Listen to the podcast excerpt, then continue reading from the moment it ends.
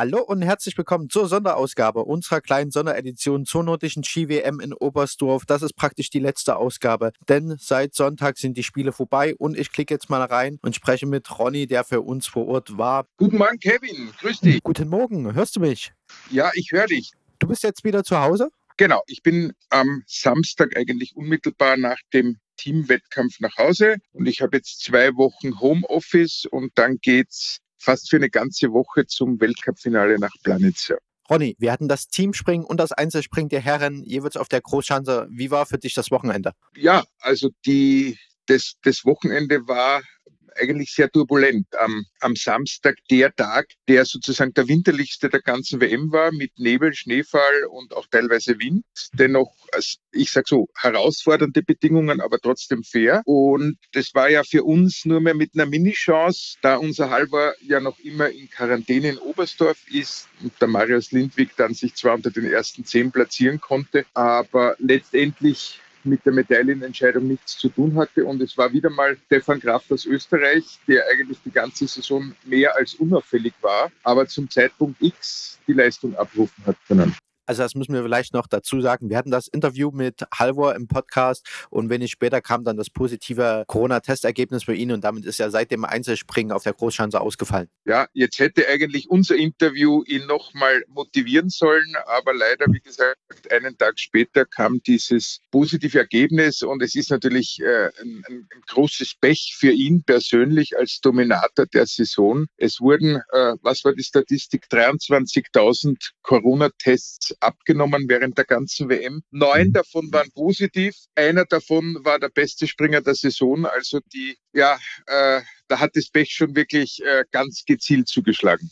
Er bleibt damit zwei Wochen in Quarantäne in Oberstdorf. Geht es für ihn dann noch weiter oder ist er damit jetzt aus allen Wettbewerben ausgeschieden? Also ist da noch genügend Zeit, dass er wieder in den Wettkampf einsteigen kann? Also die Regelung, ähm, in dem Fall übernehmen das ja die Gesundheitsbehörden, schreibt vor, dass er 14 Tage in Oberstdorf ist. Er ist jetzt wohl in einem isolierten Ferienapartment mit Gartenzugang und letztendlich muss er dort Däumchen drehen. Und ich sage jetzt mal, Anfang nächster Woche wäre der erste mögliche Termin für ihn, wo er aus der Quarantäne raus kann. Wenn er negativ getestet ist, sprich, das stimmen die Behörden direkt mit der Mannschaftsführung der Norwegen ab. Also er ist quasi allein in Oberstdorf, wenn man so will. In dem Fall, in dem Fall halber alleine zu Hause. Und wenn er negativ ist, dann würde er zum Weltcup-Finale nach Planica in Slowenien anreisen. Das beginnt dann übernächste Woche. Da drücken wir ihm natürlich die Daumen, aber rein rechnerisch hat er praktisch den Gesamt-Weltcup-Sieg schon in der Tasche.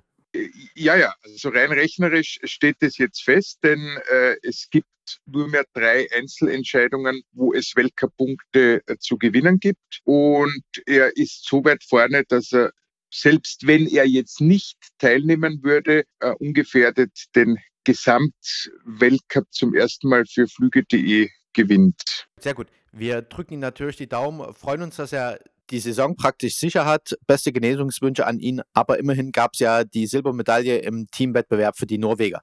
Genau, also es gab Silber im Mixteam und äh, mhm. vorher angesprochen, was passierte eigentlich am Samstag. Für Flüge gab es einmal Gold durch den äh, Lukas Kreiderer im Teamsprint der nordischen Kombinierer und Bronze für den Fabian Riesle mit Team Deutschland. Mhm. Und dann gab es den großen Showdown, das Teamspringen am Samstag. Also sprich, vier Athleten treten pro Team an. Da war Norwegen natürlich gehandicapt, sozusagen der, der Kopf des Teams in der heurigen Saison war draußen. Also, also wir reden vom Herrenwettbewerb auf der Großschanze. Genau, Herren Großschanze äh, Team. Die waren von Anbeginn, also jeder der Athleten springt zweimal, in Summe acht Sprünge pro Team. Und die Norweger waren relativ schnell aus, das war klar, aus den Medaillenentscheidungen draußen. Und dann ging's zwischen Deutschland, Österreich, Polen und teilweise Japan hin und her. Führungen haben ständig gewechselt und im letzten Sprung hat sich dann Team Germany vor Team Austria die Goldmedaille gesichert. Und das war natürlich für Deutschland bei der Heim-WM ein absolut riesiger Erfolg. Sie haben den Titel auch verteidigt. 2019 in Seefeld war Deutschland äh, Teamweltmeister und jetzt wieder 21. Österreich Zweiter und da sind wir natürlich sehr stolz auf den Jan Hörl, der äh, ein Flügelspringer ist und dort die Silbermedaille abgegriffen hat. Nicht schlecht. Wie bist du insgesamt so zufrieden? War alles so, wie man es hätte absehen können? Gab es ein paar Überraschungen? Was meinst du, wie, wie war dein Eindruck von der WM? Also es war, es war organisatorisch eine tolle WM, die unter eigentlich frühlingshaften Bedingungen stattgefunden hat, bis auf das besagte Einzelspringen auf der Großschanze, wo es recht winterlich war. Die Überraschungen aus meiner Sicht waren sicherlich, dass ein 19-Jähriger die Einzelmedaille in der nordischen Kombination gewinnt, äh, vor dem großen, sage ich, Star der Sportart. Also das war der Johannes Lampert aus Österreich, hat gewonnen vor dem, vor dem Jarl Magnus Rieber. Das war sicher eine der ganz großen Überraschungen. Und für mich die größte war die Goldmedaille, die äh, Deutschland im Mixed-Teambewerb gewonnen hat. Mhm. Das waren so die die, die ganz großen Überraschungen und die ganz großen Überraschungen mit einem negativen Vorzeichen waren für mich natürlich, dass gerade bei der WM der Halvor Regner Kranerück durch Corona gestoppt wird. Und es hat natürlich eigentlich das ganze norwegische Team aus dem Tritt gebracht und natürlich auch für uns, sage ich jetzt mal, zwei, drei höchstwahrscheinliche Medaillen auch sozusagen für andere stehen gelassen. Nehmen, nehmen wir es mal so. Also können wir zusammenfassen, für deutsche Athletinnen war es eine sehr erfolgreiche und teils auch überraschend erfolgreiche WM und für uns fluege.de auch. Wir haben Gold, Silber und Bronze in äh, vielen Sportarten, in denen wir die Athletinnen ausstatten. Wo findet eigentlich die nächste WM statt? Steht das schon fest und wann? Die, ja, ja, das weiß man. Die nächste Weltmeisterschaft wird 2023 wieder Ende Februar in Gora in Slowenien stattfinden. Mit Gora verbindet man eigentlich immer wieder Skifliegen in Planica. Planica heißt das Tal neben Gora, wo eben einige Schanzen sind. Die Flugschanze, wo wir in zweieinhalb Wochen das Finale erleben werden, aber auch eine Großschanze und eine Normalschanze sind dort. Und für alle, die geografisch jetzt ein bisschen kreisen, wo ist Kranjska Gora genau? Das ist in dem Dreiländereck Slowenien, Italien, Österreich gelegen. Also von Kranjska Gora sind es fünf Minuten nach Österreich und fünf Minuten nach Italien. Eine Wintersport verrückte Gegend.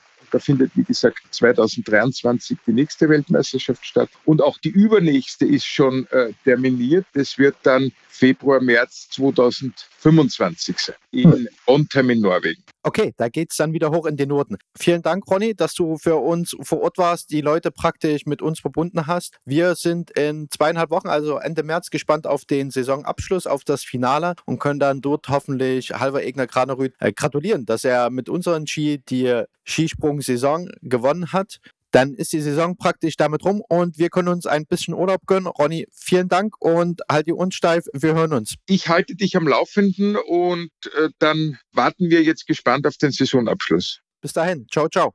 Servus.